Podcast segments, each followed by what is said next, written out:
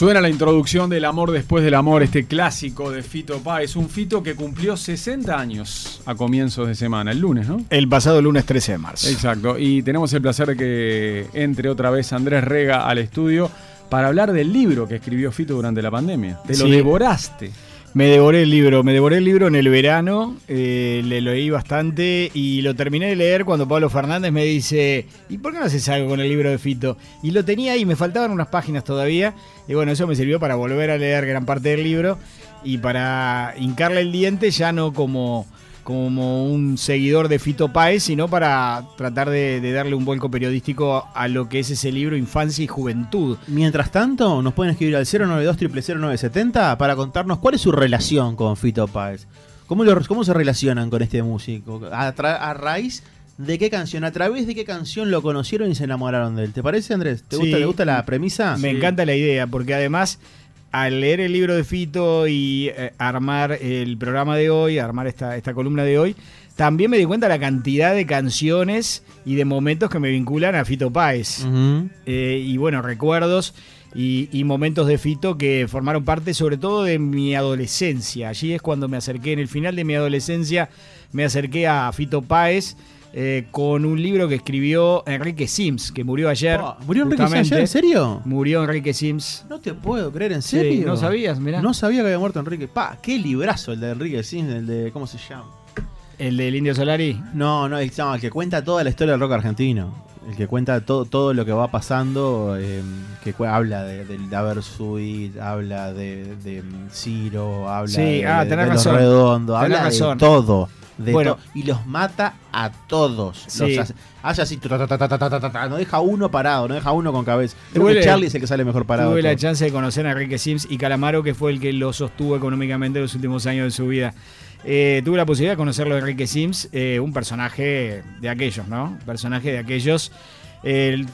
Tuve la, la, posibilidad de compartir con él eh, en la producción de un espectáculo y tenerlo en el escenario interpretando eh, textos eh, sobre una base musical, ¿no? Junto con la Tabaré estuvo Claro, en la sala claro, Cita por Rosa. colaboraron, grabé. Y allí, bueno, el- post y el antes con Enrique Sims.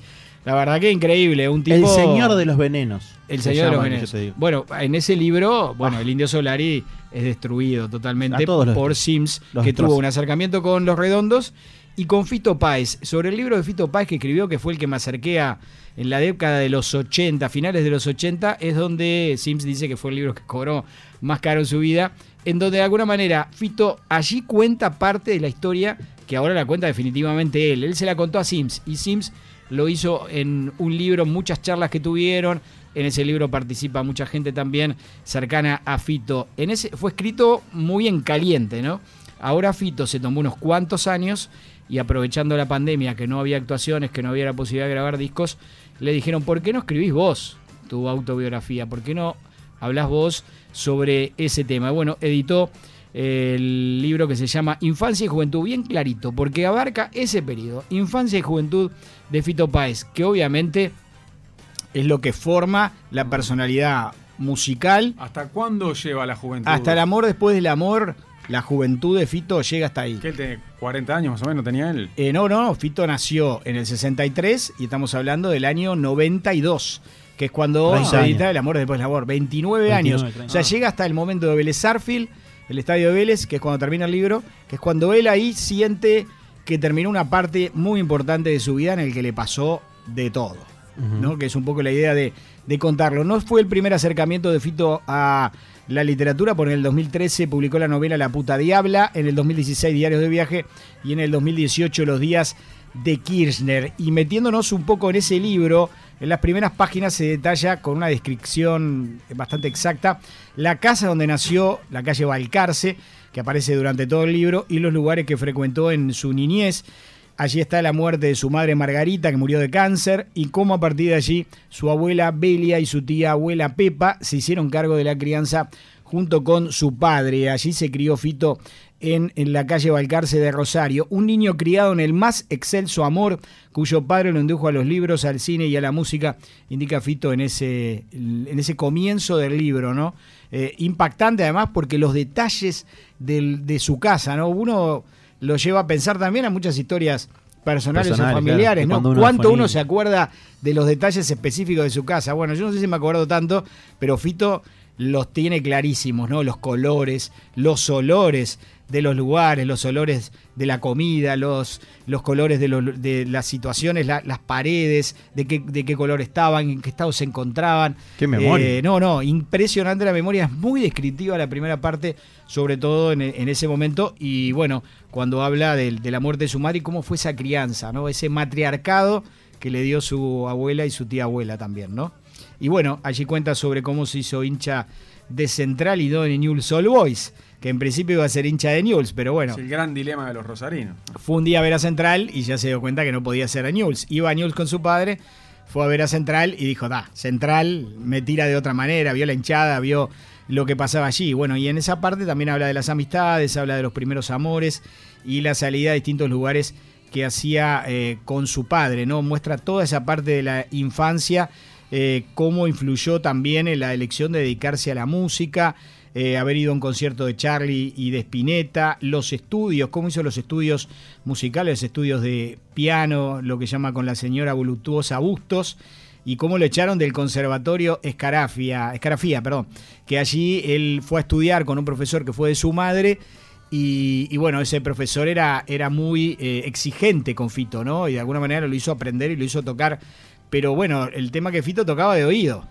O sea, para que el profesor no se diera cuenta, él desarrollaba todo ese arte, pero lo hacía de oído. Cuando el profesor se dio cuenta que, bueno, que lo engañaba de alguna manera, lo expulsó, lo sacó, y allí fue como el primer golpe de Fito eh, con relación a la música, ¿no? Aprendió mucho, pero ya tuvo un golpe de, de alejamientos, ¿no? La primera parte del libro, Hacer el que expulsó a Fito de una academia El de que música expulsó a Fito. es como el técnico que expulsó a, a Luis Suárez. no él sé. lo recuerda con mucho cariño, pero Como el que echó a Godín de defensor. en esa época los Ah, profesores, ahí va, ahí el profesor de piano era muy, pero muy exigente.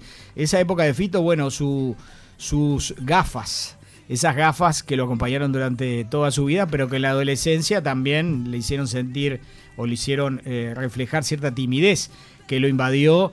Y bueno, sus primeros eh, amigos, esa timidez que también lo llevaba a confesarle a las chicas lo que sentía por ellas, ¿no? Que e- esa timidez le impedía, se escondía mucho detrás de esas gafas. Eso fue la infancia de Fito, que más allá de la muerte de su madre, se crió con, con esos abuelos, con esas abuelas que le dieron mucho cariño, que lo protegieron, y con ese, esa relación que tuvo con el padre, ¿no?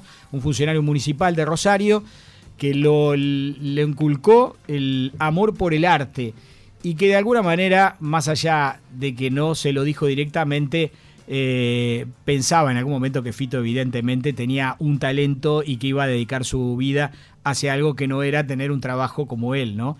Y estaba esa dicotomía, ¿no? De decir, bueno, quiero que mi hijo tenga una profesión, quiero que mi hijo trabaje en un eh, empleo formal o, bueno, que mi hijo desarrolle todo su talento y de alguna manera al enseñarle o al buscarle que, el- que Fito leyera, que Fito mirara cine, este, iban al cine con, con el padre en, Rosario, bueno, de alguna manera se formó esa, esa personalidad. Integró distintos grupos juveniles, formó grupos y en determinado momento Rosario fue llamado a formar parte de la banda de Juan Carlos Baglietto, que era una figura clave Sí. en Rosario, la trova eh, rosarina de ese momento que después llega a Buenos Aires, integrante de él junto con Rubén Goldín y otras figuras de Rosario. Y allí escribe varias canciones que integran el repertorio de Baglietto, o sea, Fito escribe canciones para Baglietto que lo hicieron muy conocido en los 80 también a Baglietto gracias a las canciones de Páez, pero Fito allí no, no, no lo conocía nadie, era un adolescente que integraba una banda y que tocaba por allí el teclado en esa. Vamos a escuchar El Loco de la Calecita, que lo escuchamos y que lo conocemos por Baglietto, pero vamos a escucharlo por Fito. Un romance de estación. Le hizo perder la cabeza. Bueno, ¿cómo, ¿cómo es la segunda parte de ese libro entonces? Bueno, la segunda parte del libro se denomina Juventud, bien claro el título, ¿no? Comienza con su llegada a Buenos Aires, allí van anécdotas y el vínculo con la primera de las mujeres que lo marcaron, y estamos hablando de Fabiana Cantilo. Ah, claro, obviamente. ¿Cómo conoció a Fabiana Cantilo? Bueno, Fabiana integraba la banda de Charlie García y Fito es llamado a integrar la banda de Charlie con la salida de Calamaro. Hoy hablabas de Calamaro hoy tempranito. Sí. Bueno, Fito integra la banda de Charlie cuando se va a Calamaro, ¿no? Y Es allí por eso hay que estar de un lado o del otro. Allí conoce a Fabiana Cantilo y hay una situación en el libro muy especial, una anécdota donde se da eh, en el momento que Charlie se entera de que Fito y Fabiana tienen algún vínculo. Y entonces los cita a los dos a su departamento, allí van los dos, porque Charlie no lo sabía. O ellos pensaban que Charlie no lo sabía. Bueno, él le hace confesar a, a Fabiana de que en ese momento le gusta Fito Páez y está saliendo con Fito Páez. Y Fabiana, que también tuvo su momento con Charlie, dice, bueno, está bien. Así que ahora somos cuatro. Eh, ¿Cómo cuatro? Le dice, claro, vos Fabiana tenías novio, así que es tu novio, Fito y yo. Así que ahora tenés tres hombres en tu vida, le dice Charlie. Somos cuatro, una historia de cuatro. Ya se adelantó Maluma, ¿no? Sí, sí, sí, Este, felices los cuatro. Y allí Charlie, ante la sorpresa de Fito, que fue a esa reunión, viste, en la casa de Charlie, feo. diciendo, uy, Charlie me va a meter un sermón diciendo me quedé con la, con la cantante de su grupo, ¿no? Bueno, ahí empieza un poco las, lo- los vínculos de, de Charlie y, y las historias. Charlie aparece durante todo el libro. Charlie y Spinetta, dos amigos de la música y, y sobre todo famosos. Hay otros amigos que también tuvieron su vínculo con, con la música. Pero hay algo de rivalidad. Él, él- él te, te deja traslucir como que en, en algo eran rivales o no. él deja traslucir de alguna manera como que Charlie en el principio o en algún momento le molestaba un poco cuando Fito empezó a crecer, ¿no? Es un poco el, el- el tener a alguien dentro de su grupo cercano que él le dio una oportunidad Claro. y que de alguna manera crecía, ¿no? Y ya le- más adelante les vamos a contar un poco esa rivalidad hasta dónde llegó, ¿no? Y Fito cuenta en el libro, eh, cuando Charlie me presentó se produjo una cerrada ovación. Había un rosarino en esa máquina del futuro. El chauvinismo rosarino era un sentimiento muy particular, se hace notar de una forma muy impúdica y como todo comandante en jefe conocedor de los protocolos emocionales de la vida pública, Charlie me presentó último para que yo sintiera ese aplauso como un signo consagratorio. Y allí habla de la llegada de Fito a Rosario, a su ciudad, y como Charlie allí le dio para adelante. Del 63 es el año donde nació Fito Páez y justamente el primer disco de Fito se llama Del 63. Es un disco eh, editado en el 84 y donde Fito señaló años después que había un par de cosas que estaban raras en la producción, voces que estaban mal, en el volumen de ese, de ese disco, un sonido una mezcla de sonido hiperdigital con cosas de él, tangueras y melancólicas, esa transición que él traía de Rosario, transición melancólica, y cómo la experiencia en la banda de Charlie la cuestión de llegar a Buenos Aires, de Rosario a Buenos Aires, también fue un impacto grande para, para Fito. Del 63 abre su disco esta canción y bueno, refleja su nacimiento y crecimiento. Allí lo pone también dentro de una canción, como si escribió un libro, bueno, un libro enorme, de 300 y pico de páginas, pero qué difícil es exponer en una canción Claro. de tres minutos tu vida. Tanto. Así en el 63 Con Kennedy a la cabeza Una melodía en la nariz Creo que hasta el aire estaba raro Mediaba marzo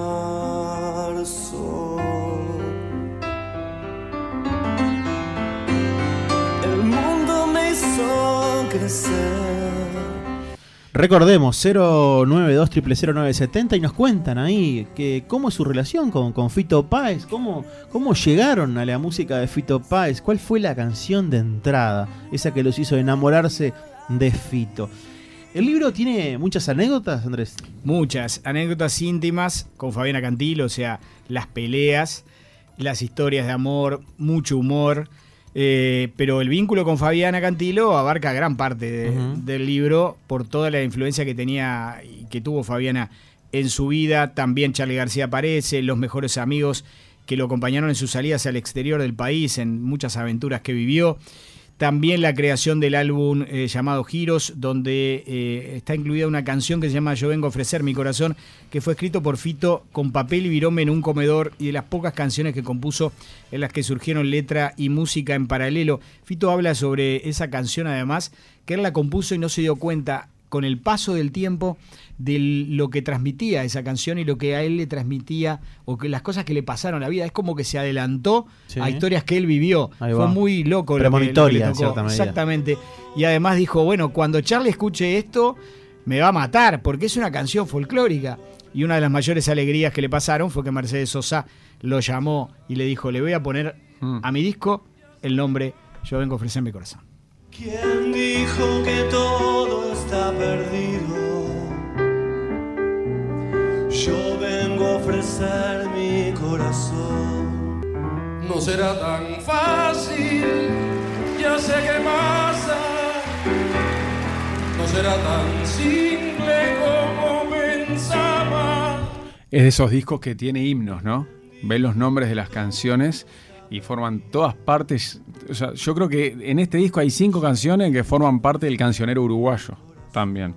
O sea, no son nuestras, pero las sabemos de memoria de- desde hace décadas, ¿no? Pues suenan en radio y siguen sonando. Estamos hablando de El amor después del amor, Brillante sobre el mic, A rodar mi vida, La rueda mágica. Está, pero ese disco posterior. imponente. ¿Tú estás hablando de, de qué, de qué disco estás hablando? Eh, Ah, ¿no es este álbum? no, no, este es Giros, ¿no? Sí, exactamente. este Este, giro. giro. Todavía nos Claro. falta para el amor después del Ah, amor. Vale. perdón, falta. yo- Estamos en giros recién. Estamos Todavía Ah, ok, ok, me, me adelanté. Estamos en el año 85. Escuchamos a Pablo Milanés, Claro. que es el que acompaña a Fito Páez. Hay un vínculo muy fuerte de Fito Páez con Cuba. Estuvo mucho tiempo, fue a muchos festivales en Cuba, festivales de Varadero, eh, y allí tuvo la posibilidad de conocer y, y de vivir noches muy alocadas en La Habana con personajes de, de Cuba, con la trova cubana y específicamente de música con Pablo Milanés, que fue uno de los que le abrió la puerta también eh, y que le solucionó algún que otro inconveniente nocturno que tuvo este, con la policía cubana. Y bueno, se- eh, ser eh, amigo de Pablo Milanés Lo ayudó. te bancaba también. Bueno, 1986, Fito logra un sueño y es grabar un disco con uno de sus referentes. Uno es Charlie y el otro es el Flaco Spinetta. Un álbum que se denomina La La La y que está incluido en una canción que se llama Folis Berget. Eh, ¿Por qué? Vamos a escuchar esta canción a ver. ¿Y por qué le puso Folis Berget?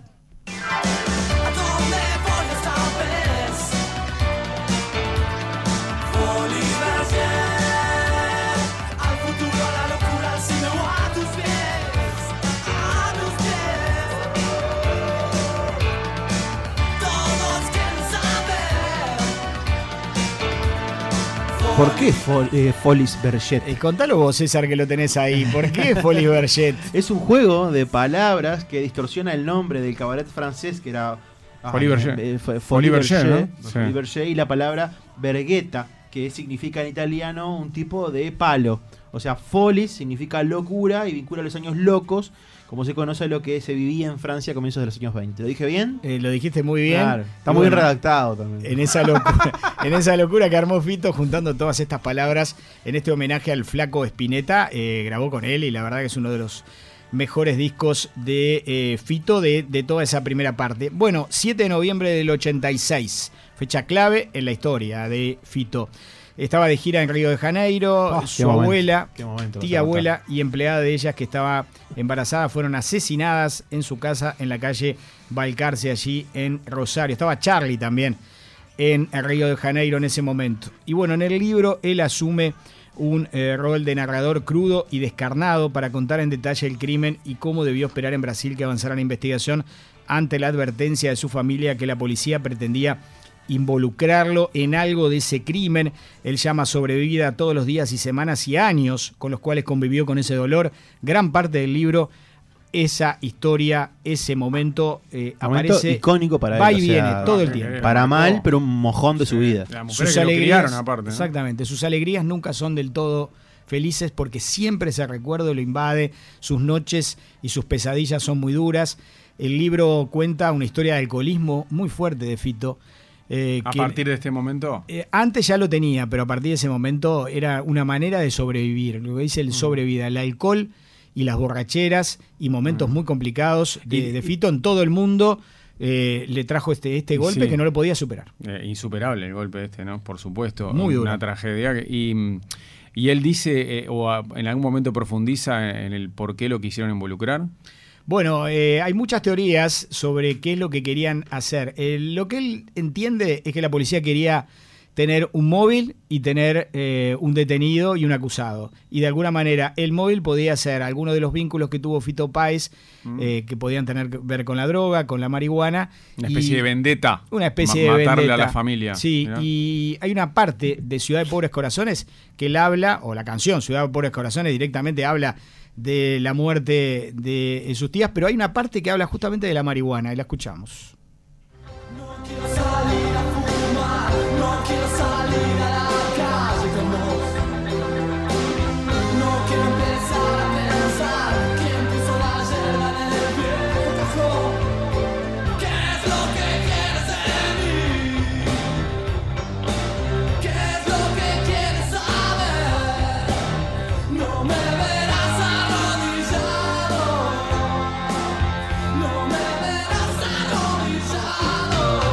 Ahí va ese mensaje, ¿no? ¿Quién puso la hierba en el viejo cajón? Porque lo que pasó es que el tío de Fito, en un momento, encuentra a un policía que estaba poniendo marihuana en un cajón del cuarto Mirá. de sus abuelas. Y ahí en ese momento lo llama a Fito y le dice, no vengas, no vengas, quédate todo el tiempo que sea necesario, no vengas porque acá te están Qué buscando horrible. y Aparte, te van a poner culpable. él ¿no? querría estar en Rosario y tuvo que estar lejos de, de- de ese lugar cuando él seguramente quería estar con la familia haciendo el duelo, ¿no? y Viviendo con este ese momento. lugar y sentir lo que Todo. pasó y convivir. Sí. No podía venir. Eh, y bueno, pero no me verán arrodillado en esta canción, que es una canción donde él, él saca para afuera Todo. toda su rabia y su enojo. ¿no? ¿Cuántas personas conocerán esta canción de memoria y la cantarán sin saber las condiciones dolorosas en las que Fito Páez la escribió, ¿no? Lo que Una- significa. Él ama a esto. Rosario, pero en esta Mm. canción destruye. Sí. Destruye Rosario, destruye todo, ¿no? Un Fito que la pasó bastante mal en Río de Janeiro, que gracias a la ayuda de Charlie, que estaba allí, que le bancó bastante, que con ese humor tan particular, esa ironía que tiene Charlie, lo hizo eh, de alguna manera tratar de sobrellevar el momento hasta que pudo volver a Rosario después de, de un buen tiempo y que se aclarara toda la situación, se tuviera quién fue, detuviera quién fue el asesino. Eh, Además fue una situación trágica porque mm, eh, también fue asesinada la mucama, la que cuidaba a las abuelas, que estaba embarazada además. Desastre. Es una Un tragedia impactante, sangre por toda la Sí, casa. sí, sí. Eh, fue increíble. Un robo que terminó mal, un robo que terminó mal y con gente que Fito además conocía. Conocía de Co- eh, referencia los de- ladrones, decís. de Rosario, sí, Sí. hay anécdotas en el libro. eh, gran parte del libro habla de eso, ¿no? Pero bueno, Mariano. ¿Cómo conoció al negro Olmedo? ¿Cómo conocía al negro Olmedo? Uno de sus ídolos. Qué figura. César, contale un poquito. ¿cómo Para conocía? mí, antes de eso, para mí de las mejores canciones de Fito. O si no es la mejor, está en el top 3 seguro. Ciudad de. Pobres Corazones. Sí, sí, porque está, Ah. es, es justamente, es cantarle en un lugar que él ama desde un lugar de odio, desde un lugar de Ah. dolor, desde un lugar de desgarro. Es desnuda, es una canción totalmente desnuda, me, me encanta me- y, y llena de ira. Es el Fito que más me gusta. Llena de ira. Es, Sí. es- es el fito más, Sí. cru- más crudo de Sí, todos, ¿no? Sí, sí, sí, sí. El que menos me gusta es el que. el- el- Y bueno, el después se encontró el amor. Después se encontró el amor. Sí, sí, me Acá gusta- estaba muy Me gusta este Fito. Muy me gusta este- Igual el amor después del amor me gusta. Pero este Fito me gusta mucho. Bueno, contá cómo conoció a Olmedo. Bueno, eh, ¿cómo conocí a Olmedo? Tenemos que ir a hablar de cassettes Umatic. ¿Se Es acuerdan de Umatic, Es un formato, obviamente. Yo llegué a trabajar con Umatic. ¿Tú, Mariano? Sí, obvio. Saliste a la calle con Umatic. Sí. Imagínate yo, yo recontra trabajé con Umatic. Tampoco son, tantos años más que yo. Sí, pero tal, en deporte total era todo con Umatic. Y en el 12 también al principio, ¿no? Bueno, Mm. eh, los cassettes Umatic, donde se encontraba la filmación de la película Ciudad de Pobres Corazones, fueron robados y de la producción contactaron a un rosarino, Alberto Olmedo, un señor ahí conocido bastante, quien detuvo el sketch de Álvarez y Borges, que en esos días paralizaba el país, y le pidió a los ladrones que devolvieran los cassettes. Y luego de varias idas y vueltas, el material fílmico fue devuelto. Qué locura, ¿no? Así lo conoció. Así ¿no? lo conoció. Ah, y lo- así- tenía de la tele, obvio, Así pero fue lo el conoció personalmente, claro. Y lo fue a ver. lo Ahí fue a va, ver al le fue a agradecer. No, no, le fue a agradecer al, al teatro Alfil de la calle Corrientes. Y dice, vi un hombre tranquilo y reposado, de de hablar lento, sobrio. No habré estado allí más de 15 minutos. Me senté en la platea y en una de las escenas de El negro no puede, mientras se baja los pantalones y en calzoncillos cantaba a gritos mi canción Nada más preciado. Qué manera de conocerlo, ¿no? Mm. Qué manera de conocerlo. A ver.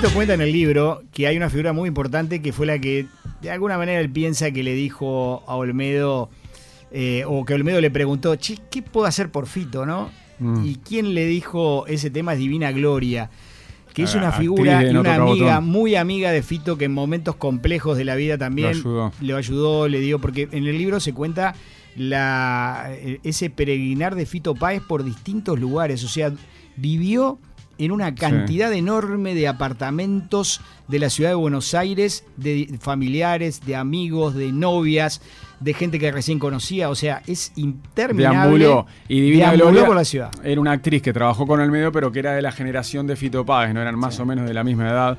Hoy es una veterana como Fito, pero era una mujer joven cuando actuaba en ese sketch, sobre todo en, En el emblemático de Álvarez y Borges que hacía de una mujer que venía que decía Grobish, que, ¿te acordás? que hablaba en hebreo. Sí. Este, y sí, Mariano, y si te acordás, eh, Olmedo utilizaba mucho el, el humor y sacaba la lengua. o sea, ah, cuando cantaba una canción de rock y terminaba haciendo ah, y sacaba la lengua, cantaba canciones de Fito en, En- en No Toca Botón. exactamente, porque claro. nada más preciado Fito también lo hace en esta canción Sí. y él lo- le cuadró perfecto. Perfecto. Y cómo- Qué bueno que lo haya conocido en el teatro cantando una canción suya, ¿no? Se emocionó. Después Fito le dedicó un tema que se, se llama El tema de Piluso, le dedicó una canción a Alberto Olmedo. Eh, enfocado en su niñez, porque el Capitán Piluso es un personaje que, Albe- que Alberto Olmedo hizo que acá en Uruguay no se vio, porque era un programa para niños. Era un, para personaje como que tenía Freda de Pilán, Pilán, acá a dormirse con Pilán. Allá te ibas a dormir con el Capitán Piluso, que fue lo primero que hizo Olmedo para toda la familia y para niños. Y él, recordando su infancia, le hizo después de la muerte de Olmedo el tema de Piluso. Y lo vamos a escuchar, lo estamos escuchando ahora, mirá.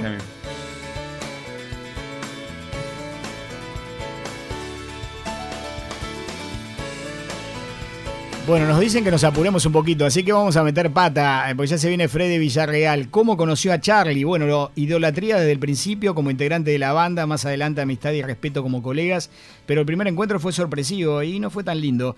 En los camarines del Teatro Coliseo, Charlie se sentó a mi lado y dijo, ¿por qué dicen que vos tenés mala onda conmigo? Y yo me quedé helado. Le dije, ¿cómo voy a tener mala onda con vos? Sos todo en mi vida. Le contesté sin salir de mi asombro. Había perseguido a ese hombre por las calles de Rosario en busca de un autógrafo que nunca conseguí. Él había prendido el fuego en mi deseo de dedicarme a la música. El asunto es que en varias publicaciones habían comentado que yo era un mal imitador suyo y que todo lo que hacía no me interesaba, algo que no era verdad. Y Fito allí fue y se descargó con Charlie el día que lo vio, cuando lo fue a, visi- a visitar después de decir, ¿quién es este Fito Páez que habla mal de mí? Lo encaró Charlie y a partir de allí surgió ese vínculo y esa amistad. Y lo escuchamos, 1989 en Venezuela, periodistas venezolanos, los juntaron a los dos, estaban los dos juntitos. A ver. No hay un proyecto de hacer un disco ustedes dos juntos. No hay un proyecto formal. De hecho, ya tocamos juntos. Él to- eh, como explicó, A él mí, me- tocaba. a mí me gustaría hacerlo Pero más en- que a él, creo. Sí, porque tú, Char- Fito, tú eras, fuiste mucho tiempo, fuiste tecladista, Juan Carlos Baglietto, también tocaste después con Charlie, y ahora estás como solista. Ahora sería la posibilidad de tener dos proposiciones musicales distintas, fusionadas. Yo creo que en algún momento algo vamos a hacer. O sea, eh, cuando él tocaba en mi banda, por ejemplo, Piano Bar, muchas de, la- de- de las cosas, de las ideas que están en el disco son de él. O sea que ya es una pequeña colaboración, va, una gran colaboración. Allí dice Fito, bueno, él no quiere mucho, ¿no? Hacer ese disco en conjunto. Ese disco en conjunto como que nunca llegó. Han habido colaboraciones, ha participado y han estado juntos un montón de veces. Pero bueno, ese disco como hizo Fito con Spinetta y como hizo Charlie con Spinetta y esos vínculos al final y se complicó. Pero la vida siempre fueron amigos y lo llevaron por, por varios lados en común. Ciudad de Pobres Corazones, se editó en el 88 el disco ahí después, grabado en Buenos Aires, y Nueva York y La Habana, y después, 1989, viene una situación compleja. Fito se queda sin sello discográfico, Emi considera que las canciones que estaba componiendo como comerciales no eran, no quería invertir, porque no les parecían que iban a rescatar nada, se viene la hiperinflación en Argentina, Fito, como decíamos, vivía en casas prestadas, no tenía dinero, comía bastante poco, hay situaciones complejas de desnutrición eh, y del alcoholismo que lo llevaba, momentos muy complicados en la vida de Fito, descarnados, contados allí en su libro, y lo llama Fabián Gallardo, un amigo, ex guitarrista de la banda, y le dice, vení para el sello WEA porque yo estoy ahora trabajando allí, y allí Fito edita Tercer Mundo en 1990, se va a Europa sin muchas expectativas, a, a ver qué pasa en Europa, si podía generar algo. Cuando vuelve a la Argentina se da cuenta que Tercer Mundo fue un éxito, llegó al disco de oro, empieza a tocar y empieza la época más linda de Fito Páez a nivel eh, humano, aunque no le guste mucho a César a nivel musical. La más sana. Verano del 92.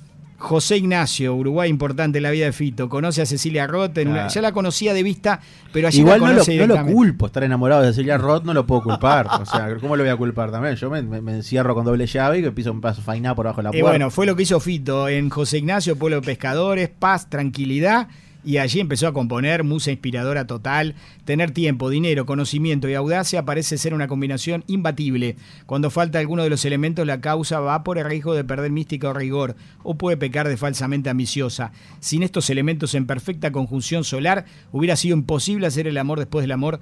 Había una sensación eh, de aire, de estar haciendo algo especialísimo, dice Fito, sobre este proceso que fue eh, y que está descrito en el libro de una manera muy especial. Las anécdotas de José Ignacio, los amigos que conoció allí, hasta una cena con Mirta Legrand. Bueno, hay de todo en el libro. Y el amor, y el amor, y el amor con Cecilia Roth. Noches de pasión, noches de, bueno, soñadas de caminar por la playa, eh, dos personas enamoradas. Este, no, increíble. El amor después del amor es lo que está en ese disco, ¿no? 14 sí. temas. Pero Fito dijo, tengo buenas canciones, invito a todos los que Claro, puedas. Sosa, Calamaro, Charlie García, Cerati, Luis Alberto Spinetta, Fabiana Cantilo, Celeste Carballo, Claudia Puyó, Ariel Rod, bueno, eh, es impresionante, con productores increíbles, ¿no? Como Carlos Narea, Fernando Moya, Alejandro Avaliz. Es increíble ese disco. Nigel Walker, alumno de George Martin, el gran productor de los menos. Beatles. No, tuvo una, una conjunción tremenda, tuvo el es un apoyo también. discazo, ¿no? Es un disca. Disco de multipremiado, ¿no? Vendió miles y miles de copias. O sea, son todos goles en ese disco. eso es Todos goles, pasa un disco de hits. Todos goles, es un disco de hits. claro. Acá es un disco Claro. de hits, como dijo Mariano, banda Sí, sonora, hasta hoy ¿no? suena, Sí. ¿no? No, y, 30 años si después. uno dice Fito, dice este disco es increíble, pero, o sea, a ver, no estoy desmereciendo la discografía de Fito Páez ni mucho menos, pero eh, cualquiera que piensa en, como te digo una cosa, te digo la otra, ¿no? o sea, pero es verdad, cualquiera que piensa en Fito, piensa en el amor después del amor. ¿Quién es él? Yo, yo fui el primero disco que tuve, o sea, es Todos. Claro, sí, claro, es un disco que, que es una referencia absoluta y que es un gol atrás del otro. El que vos ves los nombres de las canciones y decís, parece que fuera una selección de los mejores temas, de los grandes, Grandes éxitos de. Fito, y no, es todo en un disco. El mismo álbum. Lo malo de es- eso es que después, ¿cómo? ¿Cómo, cómo Ah, remas claro. Después vino Nada. Circo Beat y bueno, sí. quedará para otra parte Sí, la, sí, sí. la historia. Referencias a Uruguay ya en el final. Mencionamos José Ignacio, anécdotas, por ejemplo, luego del Festival Montevideo Rock en el Estadio Francini, terminó con una borrachera tremenda en el hotel, el viejo hotel Casino Carrasco. Tocó en, un, donde- tocó en un shopping y yo lo vi desde un balcón. La única vez que lo vi en vivo lo vi desde un piso 7 cuando tocó en el estacionamiento de Punta Carreta Shopping, que eh, eh, era acababa de abrir ese shopping en Montevideo, mediados de los 90, y para promocionar el shopping contrataban artistas importantes y hacían Pesaditos. espectáculos donde hoy está, donde, donde hoy hay un Starbucks. Ahí montaban un escenario y hacían recitales y Fito dio tremendo show en la época de Circo Beat. Y otra anécdota, actuaciones en la esquina. Allí tuve la posibilidad de verlo a Fito Páez, en ese boliche pequeño que existía en Positos, en Prudencio Vázquez y Vega y Filgueira. Allí estaba la esquina, no más de 150 personas.